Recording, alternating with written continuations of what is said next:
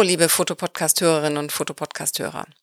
Heute haben wir für euch noch einmal ein Interview aus Baden. Wir, Thomas und Ulrike, haben gemeinsam mit Pia, Kai und Thomas die Fatima Hosseini interviewt.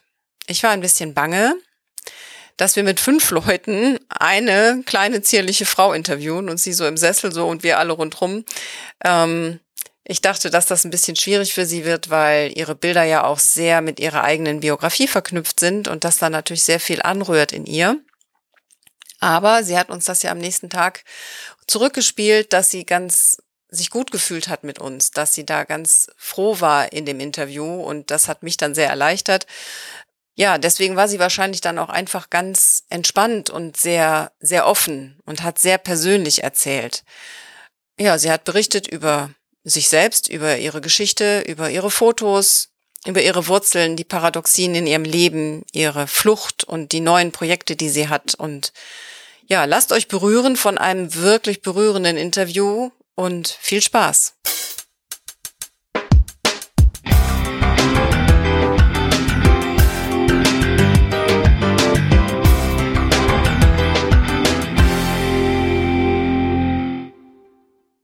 Fatima Hosseini und wir sind in großer Runde. Die Pia Parolin ist dabei, der Kai Beermann, natürlich die Ulrike, Thomas B. Jones hinter den Kulissen und äh, ich, der Thomas. Okay, jetzt auf, auf Englisch. So, hi, we are here in a um, big group with an interesting guest, Fatima Hosseini, uh, Af Afghanian uh, photographer. We're together with Pia Parolin, Kai Bermann, Ulrike Schumann, Thomas B. Jones, and myself. So hello, welcome to to the show. hello, thank you so much for having me. Yesterday we we went um, through the the uh, total exhibition here, and we also saw your uh, images, which um, for us uh, we we went uh, the day before, and um, we re resonated very much with your images. So they are really strong images. Um, could you tell us about uh, the the series you you were showing here? Yes, sure. Actually, it, the photos that um, you see here in Baden. Uh, it's uh, a series that um, I captured since 2018 in Afghanistan. And the beauty amid war, that is the title, um, is uh, a project that uh, it's from bottom of my heart as and I am also an Afghan woman who was born in Iran, far from home.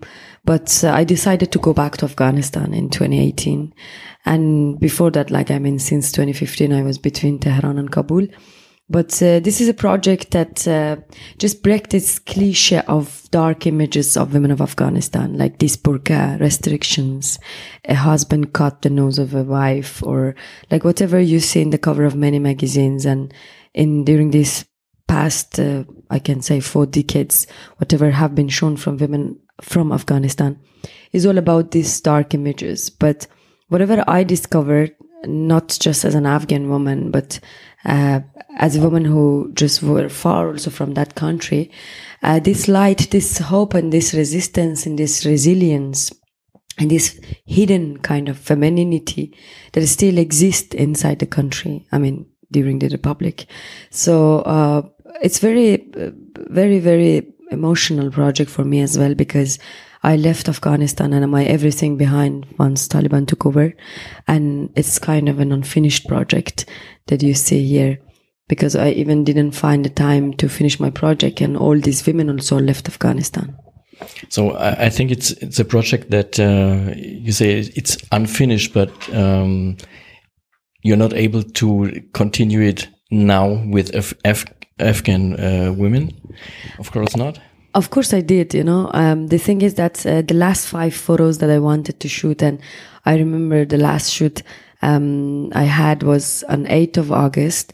And then I, dis- I, I just organized another photo shoot on 16th of August, okay. um, that I didn't know on 15th of August. It's about, like everything could change.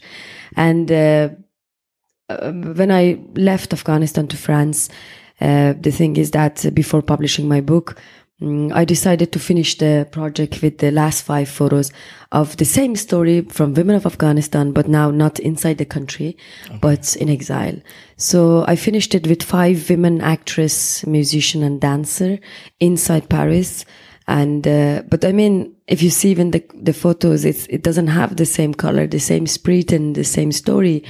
But, uh, I saw that resistance, the resilience, that hope that I'm talking through my, uh, my photo project in exile, uh, far from Afghanistan, but, uh, yeah, I mean, I finished it, but uh, it's not the same, not at all. Yeah, I can imagine. And and was it um, difficult to find the the women uh, in Afghanistan when you when you did the shoot, or did you did you had to fight for, for for the images, or was it easy? Yeah, we can find? say. Well, I mean, the thing is that when you talk about the conflict zone like Afghanistan, um, it is not easy to just. Uh, choose a subject or choose uh, as an issue that the men of that country have problem with you know i mean as we see today from taliban i mean I cannot say we have the same during Republic, but the thing is that uh, we had still like some restrictions and it was not easy for me to go through the life of typical Afghan women and to capture them. So that's why I went through the life of women musicians, women artists, women activists, women actresses, filmmakers, because I knew that uh, maybe as they were familiar with the camera and all these things, they, they, they gave me the permission to even publish their photos. But despite all everything that uh, I had, all these challenges, uh, again, I mean, I remember I got, I used to get a call from a brother, from a husband, and some crazy messages that's how we dare you to share these pictures, or even some uh, extremists, uh, I can say, in a patriarchal society.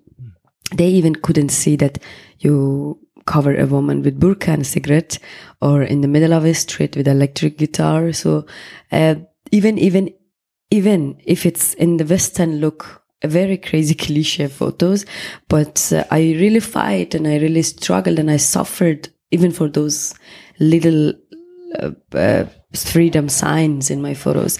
I mean i can say to you that i remember in one of these uh, shoots that you see the woman with the taxi uh, it was a huge traffic behind me and everybody were just like going around and to just understand what a woman with a camera is doing there and why you're shooting photo shooting a woman inside the, the car.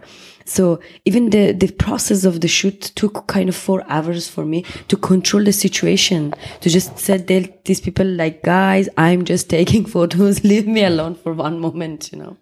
So but i mean um yeah in that society even before Taliban, it was not easy to to face kind of things. In such a difficult environment to work as an artist, how do you muster the the courage to produce your work? Uh, and, and uh, did you have a, a circle of friends of, of other artists that kind of nurtured you also and that, that comforted you or that you, you knew that there are some people that share uh, um, a common vision and an idea of artistic freedom that um, made it easier for you also to to go on with your work. Even kind of the motivation. Yes. Right? Um, the thing is that uh, the concept of home and Afghanistan was quite different for me. As I was born in Iran and I live, lived there, but unfortunately I could never be recognized as an Iranian because it's not by birth and you have to have Iranian family and parents by blood uh, that you become an Iranian. So I and I was the, I was the third generation that grew up in Iran and was born there. But uh, the thing is that this identity crisis that I always had in my life, a very completely Iranized person, but with Afghan papers. So it hurts me a lot, and this was the really real reason that uh, I was always looking in my life that uh, what does it mean to have an Afghan passport? And I don't know even where is Afghanistan. So that's why, uh, the, because of this identity crisis, I went back uh, to discover home. So the thing is that even the, the life that, uh, the life of women that I went through, it was quite different for me, um, when I compare it with a woman who was born in Afghanistan, who grew up there. And uh, I really was uh, very uh, strong in my concept in kind of the way that I was so young and I remember I had also so many challenges with my family to leave the comfort zone and to put my life as ri- at risk and also all those women in my photos at risk and to go back to this uh, kind of uh, like a conflict zone. I mean, I just don't want to say that much dark. Kabul was quite different, you know, during the last years of Republic. We had these beautiful colors, beautiful life that were going on and people were enjoying the little things and they were trying to make hope, you know. To, to grow in every sectors, uh, but of course we had problems dur- during the security, like regarding the security. I mean, I never forget that attacks to my students at Kabul University or many other things. But still, um, I, I, I was trying to keep my motivation even through the, uh, a woman who is working in a bakery and making bread or women in the mountains of Bamiyan or uh, talking to these women how to escape a mullah father to enjoy cinema and to just going to watch a movie, you know, when I saw that much suffering. So really in my case it was nothing because i had my life in tehran. I grew up there.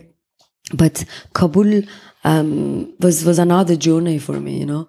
Uh, so yeah i mean i just tried to motivate myself to go through the simple things that i could see people in kabul were enjoying that.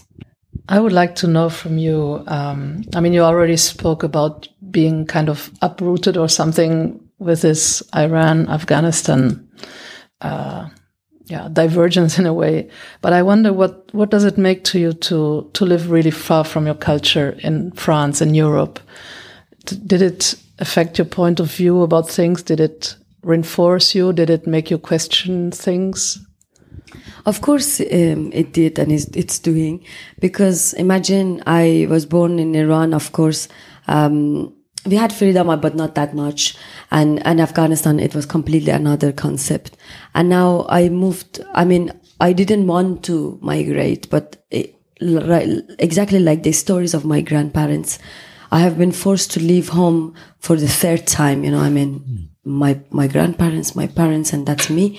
And then, um, and I, I, I remember even this shock of life that in 15 of August, uh, Taliban took over Kabul. And on 16 and 17, it was the two last day I was at home. And on 18, I left to the, to the military side of the airport.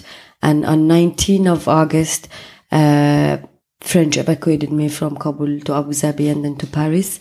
And even uh, it took one week for me to accept that, okay, what happened and why I'm here, you know, because whatever is in my uh, mind, in my memories, it's the beautiful Kabul that I lived I have no idea of the Taliban, like how was it even. But regarding my artistic approach, of course it did, because even if you see the last five photos I, I, I, I showed and I captured, I mean, it's so sad to say that, but I, I, I didn't find the colors in Paris, you know. And when you compare it with Kabul, of course, it's one of the most beautiful cities in the world. But for me, it's exile, you know. For me, it's all these streets where the where with the memories of uh, the fighting with the traumas, healing, just crying for a sad home, you know, and just uh, yeah, just exile, I can say. Uh, like despite I got many support from French artists, French institutions, and um, not saving my life, but also saving my voice as an artist. Because when you see people leave their countries and in exile, not many of them could keep their uh, mm, like profession that they used to have in their countries. So for me, it was very very sad because I lost the source. I was com I'm completely disconnected with Afghanistan, even with the Afghan society I had in Kabul, because all these women left to different countries, not in France, and very far. So I mean, in my artistic approach, in this case, of course, emotionally, but even like the women who I meet, I give you an example. I mean, I remember when I was in Jalalabad and I wanted to just capture a picture of a schoolgirl in one of these mountains. And I, I went through three person to get the permission to take this, the woman's photo. And I just published it in one magazine. And among that also, like, I got some calls that you told us like you don't publish the full face. And I was like, but you, you, you let me to take the picture. So it's fine.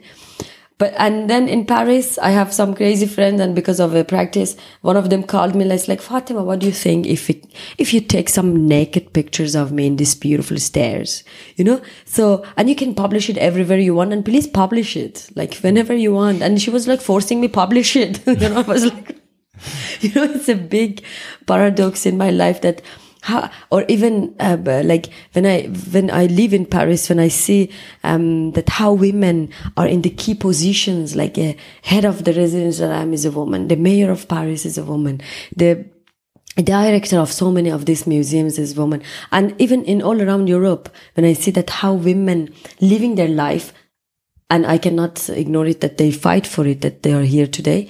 But uh, the thing is that this equality that still, of course, is in the uh, process of fighting for more, more rights. But uh, when I compare it in, uh, to Afghanistan, uh, so it's, it's, it's a big, big, big, um, distance and gap between, in between. And sometimes it's really, uh, I feel lost in between that who I am, you know um, getting back to background and living at the moment. So it's, I can say that it's full of paradox in my life. Hmm. Um, and you told us um, yesterday you waited till all the women uh, left Afghanistan uh, before you published the pictures. Um, but your family is still in Iran? Yes, they are. And um, are they in danger about your work, or is it safe for your family? Um, I mean, for my family, um, uh, my, I don't have that like that much famous family. Like they are safe in Iran, uh, and they never went back to Afghanistan um, after my grandparents left. So they're completely disconnected. But uh, the thing is that I was the craziest part of the family that decided to go back. Yeah, and I hope there's no danger for them. And there, there was not the option when you had to leave um, Kabul to go back to Iran. Of course, nowadays it's yeah. not an option at all, but back then uh, it could have been, right? Actually, to be honest with you, I wanted to go back to home. You know, I mean, uh, like to to my family. And the thing is that imagine in that chaos and the crisis that happened, I was that much shocked that I didn't know even what I, am doing, and I just left with a backpack, with my um, camera, with my um, laptop, and just some hard externals, and my topak had it that is from my family's origin, and even I don't know why I took it, you know. So it was very crazy shock, and um, actually this evacuation also was a big mess and i think the most uh, the, the, the hardest part of my trauma is uh, is is back to that what happened in in the airport. Because I remember I was in the list of five six countries like Germany, um, UK, Italy, France, US because in that time I had exhibition in September in New York City and I also like had uh, the chance to go to US as well. But also had Iran residency in my passport and I had India and Turkey visa. So I mean there were more options for me to live to wherever I want you know and once I arrived at the military site um, after passing the six po- uh, checkpoints of Taliban, um, imagine, and it was my first uh, uh, uh mm, experience to uh, uh, to to ex- to seeing Taliban as a re- as the real person yeah. inside mm-hmm. my beloved city Kabul, you know. So when I went to um, the airport, so the thing is that we had we were six friends and we all um, stayed at the US line and because it was by the visa or everything. So I just told them like I just need a transit uh, and I, right after that I will try manage it. My father will manage it that I go back to Tehran. And I said like yeah but choose a line and then uh, they, they all stop in third country like Abu Dhabi Doha or Islamabad and Albania. And then after that maybe you can take out and leave it so uh, and I, I really don't remember that what, what I was doing. I, I just stayed at the US line. And in the middle of that, I, I just saw that American troops, that it was very, very shameful and very heartbreaking that how you can do that with the people who lost their countries and just put this gas and just fire into their face and like something like that. And right uh, in that time, I told my friend that guys, I don't want to go to US. If you want, because in that time I really felt betrayed from American and how they left Afghanistan to mm. this, the hands of Taliban or whatever. So I don't want to make it more pub- more political, but the thing is that I didn't want to go to US in that time, and uh, I- and it made me so much far even, and from family. So I remember uh, when I was there, I asked one of these troops to leave me to leave, leave the line, and he just said, said some very crazy words to me and just pushed me back. And uh, from the far, I was shouting, you know, to any troops to just get me out of this American line. And I remember the Germany just passed, and I was like Germany, and they didn't understand, you know. And then UK, I, and I saw the flags, you know. I was like UK, and they didn't understand. And then Italian, and I was so crazy hopelessness, you know. And I was like, guys, I don't know what should I do. I don't want to go to this country. And like the thing is that even they don't let us to leave you know and the thing is that it was the last evacuations. It was 8 p.m and i had to stay till the tomorrow 5 a.m and taliban was just 10 min- minutes over there you know? And you couldn't trust anything. And i, I was confused that what should i do now? Hmm. So the thing is that it was the last hope and i just saw the last three french troops that they're passing. And i just shouted with all my energy that france artist you know? And they came back and I said, Who was the artist? I was like, Yeah, it's me. and they just took me away. Wow. And uh, yeah, it was so heartbreaking. And they took me to the French shelter. And yeah, I left to Paris.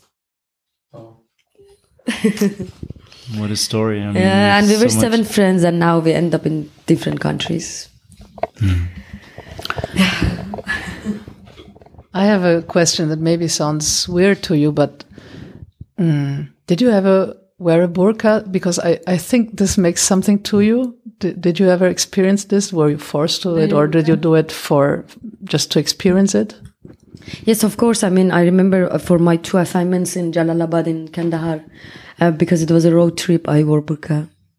And does it make something to you to wear it? I mean, it. May, I I think I saved myself because, um, first of all, I was a woman. Second, and I was going to the extremist part of these provinces.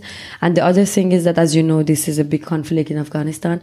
I was a Hazara, you know, and I was going to a Pashtun area, so it could also make some problems. Even I remember I used to speak English. That they they think that I'm a foreigner, international photographer, not a Hazara Afghan coming from Iran, you know. So yeah, I mean, just saving myself.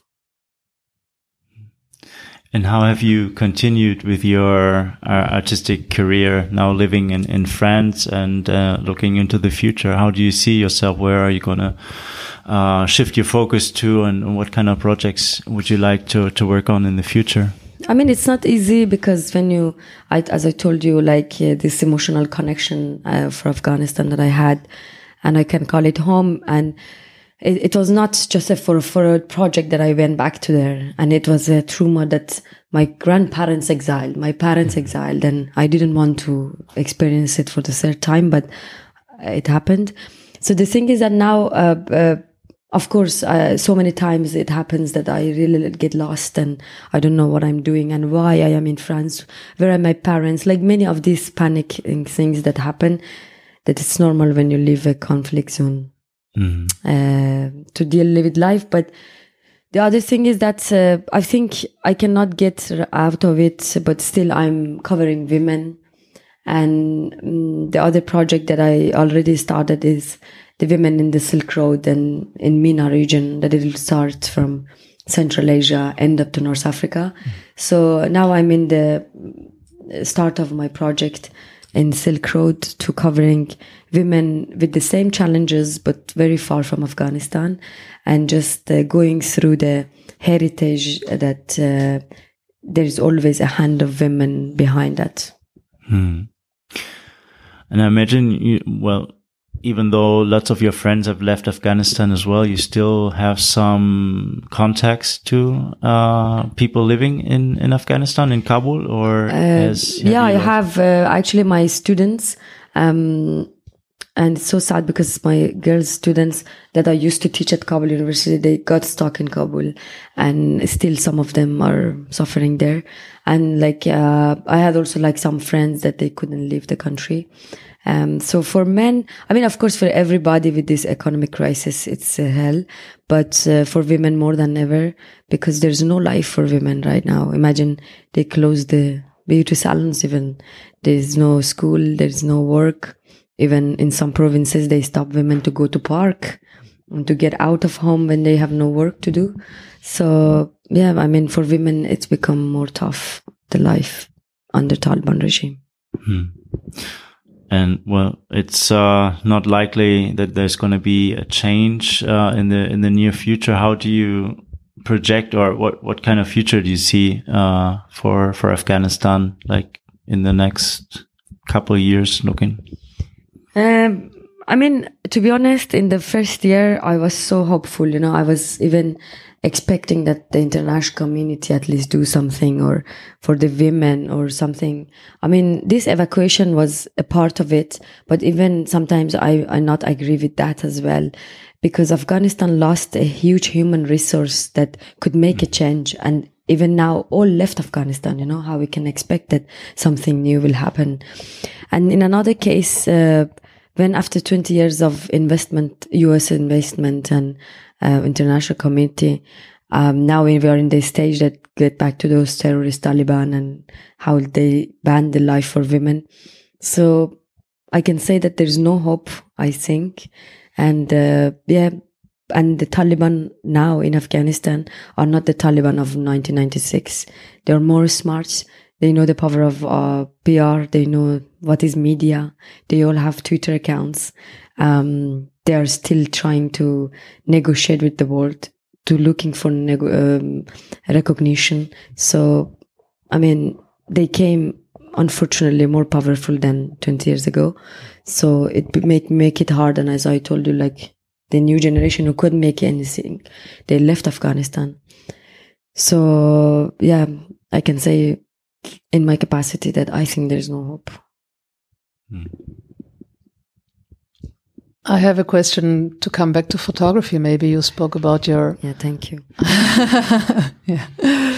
You spoke about your identity crisis and all this. So, how does this translate in your pictures? How, what uh, means do you use? What kind of technique or whatever approach do you use to translate this into something visual? Yeah, I mean, um, um, in different series, I mean, I, I worked on different works. I mean, uh, the first picture that you see, the woman with burqa with cigarette, it's, uh, it's, it was, it captured in Tehran, you know. Uh, but, uh, I remember that I asked one of my friends to bring burqa to Tehran and, like, I mean, this, this paradox is that the location is different or the woman with burqa on bicycle, it's in north of Iran, you know. And the other picture that uh, there is a, a girl uh, like inside Kabul with the electric guitar, uh, like we had the same story, you know. I mean, uh, or the other woman um, that uh, I mean the, the, the the last shoot that I had with the yellow um, textile in that. I mean, you see a Pashtun woman with a Hazara woman, you know. I mean, I just try to bring this discrimination that I always had in my life, not just as an Afghan in Iran, but also as a Hazara in Afghanistan, you know. Uh, and also this identity crisis as well, or these different paradoxes and different jumping that into different culture. And I can say cultural displacement. Uh, uh, like sometimes in my the women who I photograph, sometimes in a textile, sometimes in the location, sometimes with a sign. Uh, yeah, but uh, I just uh, tried it. And that's why the last photo of my book is also a self portrait of me with my topak. Uh, that's, uh, I, I could see myself in all these women who I photographed. And you showed your pictures in New York and in France. And would you like to tell a little bit about your exhibitions? Mm, it's it's nice. I mean, of course, I enjoy to, as much as I can, talk about women of Afghanistan, and not just about my photos. Also, like to give awareness and at least to keep talking a little about voiceless women inside the country and what is how is the situation right now and to just like trying to advocate for them not in the capacity of an activist but also as an artist you know. Um, but uh, the thing is that uh, for me before fall of kabul it was it had a different taste you know because i remember after my exhibition i used to go back home to kabul and again to hang out with these women and ready for the other shoot and walking the streets of kabul with these women. But now it's more heartbreaking for me and i remember the first uh, the first uh, time when I saw my pictures in La Gacilly, um, I cried, you know, because uh, these big formats and big, big, big files, and it was so real for me. And it it happened right after I lost all those uh, hopes and everything, and all these women left Afghanistan. There is no reality in these pictures, you know. So now it's so hard for me to talk about the beauty, hope, beautiful uh, women, like the colors, the hope. Uh, that's uh, let's be honest that it doesn't re- re- it it doesn't exist now. I mean, the, the, there is no life like the like Kabul that I lived right now. So sometimes it's uh, it's uh, it makes me more emotional um, when I compare the situation, and it was just two years ago. Hmm. Yes, it's already a documentation of the past in a way. In your work now, I mean, that's very sad in a way to see it that way, but uh, that's what you created in a way without wanting it. And do you follow up on on these women, and do you still keep contact with them? You said they are yeah, spread all over sure. the world. For sure, I'm in contact with many of them because, as I told you, like uh, once I started this project, it was so challenging, and even once I arrived in Europe. I mean, uh, I remember I had some interviews and they published a picture of a woman that her brother arrested by Taliban. So she was just take, uh, taking all her pictures and I just messaged all my galleries that please take out of the picture of this girl. Like again, thank God, like the, the Taliban just released their brother and they again published a photo, you know, I mean, I, like many, many crazy challenges. But of course, uh, regarding their security, I have to, uh, it's not security, but I mean, I had very emotional and very, very friendly, very sisterhood kind of uh, relation with these women, you know. I mean, it doesn't happen that I just saw a woman in the movie and I just call her and I like, can I take your photo one day, come to the street and that's all. No, not at all. I mean, I, I spent time with these women for months and months and then, uh, uh, I tried to capture their photos in a very friendly sisterhood way, not giving them the feeling of being a subject for my photos. Hmm. I'd like to ask you something about your uh, journey into photography. Uh, I read that you actually wanted to become a painter when you were uh, 14 I used years. to be a painter, Oh, but I used to wanted be- to be, I didn't want, my parents wanted me to be an engineer. Yeah, and you, and you studied uh, I studied engineering? industrial engineering, Okay, unfortunately. and then you turned to photography. What was it about photography that uh, got you hooked? I mean, I, I, I, always liked the speed, you know, I to, to see my, the result of my work very fast. That's why I couldn't stay in paintings because it took a lot of time. so, yeah, it's so crazy. But I mean, it was very, um, also, uh, mm, I mean, crazy for me to study industrial engineering and then mm, a big challenge that I mean, in Afghan typical family, they don't understand that you can also be someone through photography. But the thing is that, yeah, I mean, they always thought that you have to be a lawyer or doctor or an engineer.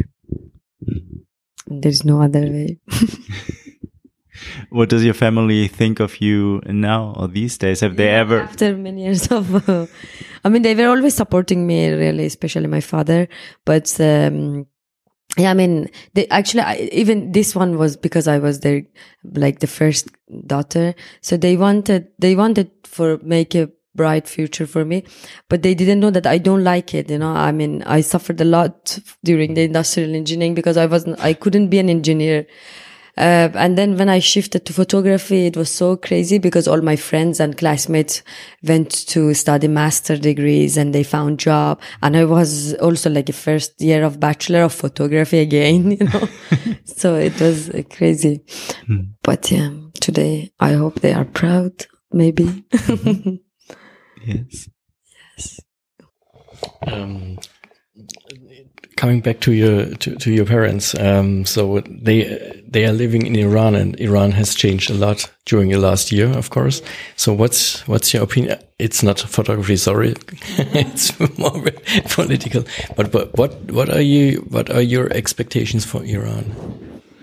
I mean, um, uh, yeah, my family is there. My two uh, little sisters are there. They are studying. One of them is musician, and she's singing in a society that the voice of women is forbidden, and uh, it's quite crazy. But uh, after all, of course, before of this, I mean, they're struggling, and the, the the life of my parents as Afghan refugees there were always complicated, you know, and uh, I cannot say that they were not affected by all these things, but um, uh, I mean, when I compare it with all the things that they had in life and their challenges, um, I'm sure they face it and they can pass it again. But uh, yeah, I mean, uh, we have other challenges that it's um, it can take uh, them. I mean, it's more deeper and more serious for them uh, than than this protest that happened among Iranians. I think. Okay.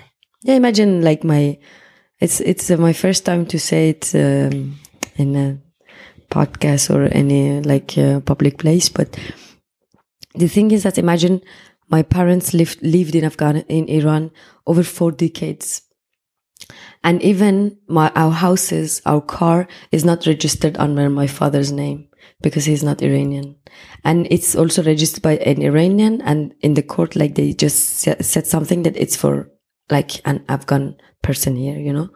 And the thing is that my sisters also like, they had many, many competitions like uh, globally, but uh, in, in the middle of the way, they cut their name because they were not Iranian you know? But they are iranian because my little sister she's completely disconnected with afghanistan you know? She's iranian completely iranian. All her she even doesn't have any afghan friend and she, like he does she doesn't know even how to speak in the dari in the, in the accent but at the end of the day she has an afghan passport and they just give her the rights as an afghan and even she didn't live her life as an afghan you know she never saw Daikundi. She never saw like these things that uh, she has to go through. But uh, yeah, I mean, imagine when you have these challenges. So uh, fighting for having hijab or not having hijab can be very less for my parents. So one of the one of the images in in the exhibition is your sister, sister yes. um, and it's for me it's one of the most striking uh, portraits because she she has blue eyes yes. and blonde hair, yes and it's completely disturbing at the first sight. Exactly. Um, yeah. So it's it's your, one of your younger sisters. Or? Yes, yes, my second sister, and this is the, also the answer to your question as well, because um, you know, I mean. Uh, Sima, my sister, like she studied chemistry, master of chemistry in Iran, and now, and when she came to Kabul to visit me and like many times and she went also to Daikundi, the origin of my parents for the first time. As I imagine as a Tehran born woman and she was also completely Iranized. But the thing is that this is the contrast between my life as well, you know. She's completely Iranized. She, I mean, my mother, my parents, as they grew up in Iran, they have no problem if she make her hair blonde, you know, and she has a tattoo as well. But, uh, in Afghanistan, she wear a very old scarf, you know. I mean, this is also like this contrast between my life as well. I mean, I remember um, when I went back to Kabul, my aunt that she also grew up in in Kabul, she stayed. She was completely very Afghan woman, typical Afghan woman, and she said like, "How your father let you to travel and to come and live alone in Kabul, you know?" And and in the another side I was working with United Nations for helping other Afghan women to learn photography. You know, I was like, so who am I? I am this, that this with this capacity, or I am that, that I even have to take care of my clothing in front of my aunt, mm. you know?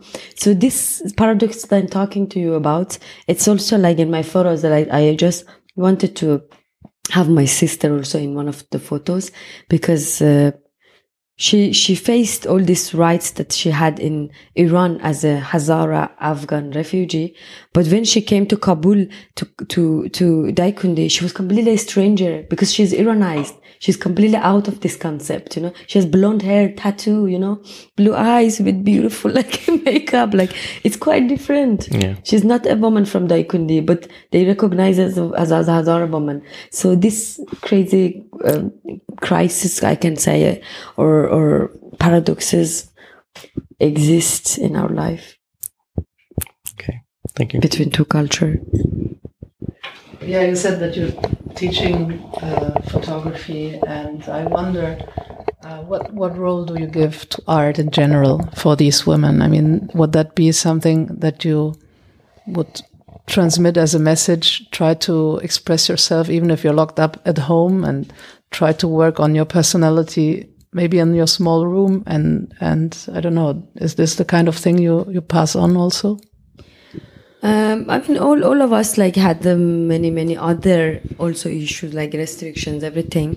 But uh, if I want to compare it with the women inside Afghanistan, especially right now, so it's a it's completely different journey, you know.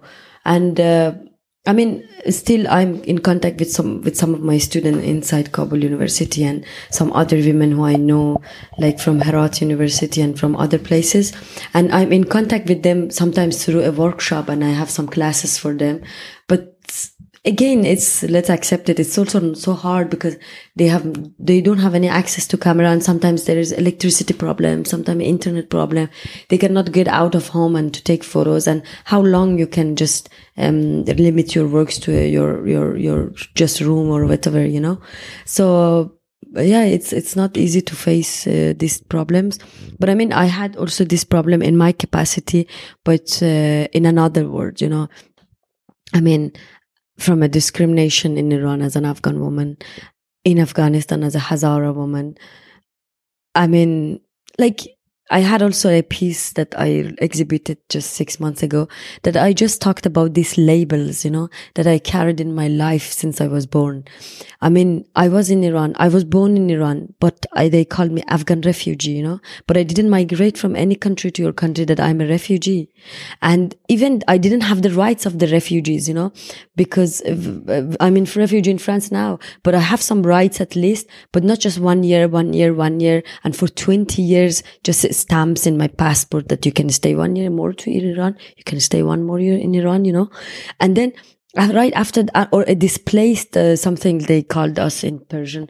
And then right after I left Afghanistan, they were like, yeah, like a crazy stage diaspora who want to like show us she's Afghan, but you are not Afghan enough, enough Afghan. And also you are Hazara, you know, you are, you cannot speak that much because you are, you are minority, you know? And then right after I left to France and now I'm an artist in exile, Afghan refugee, Afghan woman who left Afghanistan, Afghan evacuees, you know, like it's all about their labels. And now I'm in, I'm with a status that I also like exhibited my status in my exhibition as well.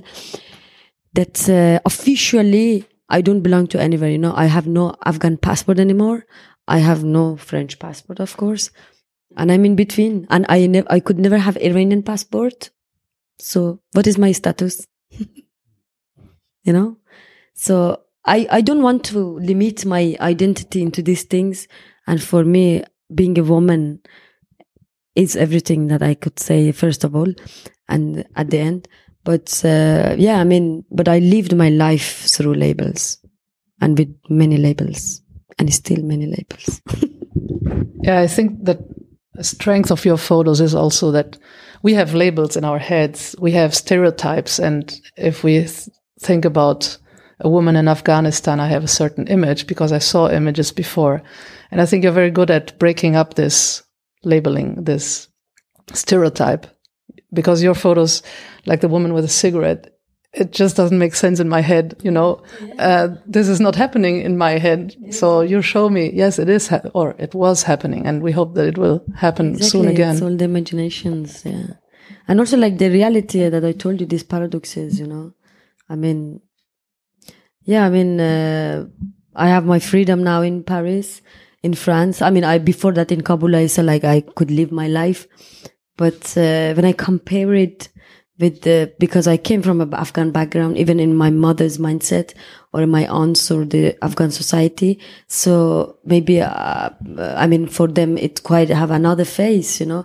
Even like uh, I remember some of these people came, like two men came to my exhibition in Paris, and they were like, "Okay, where's your scarf? You just arrived two weeks ago."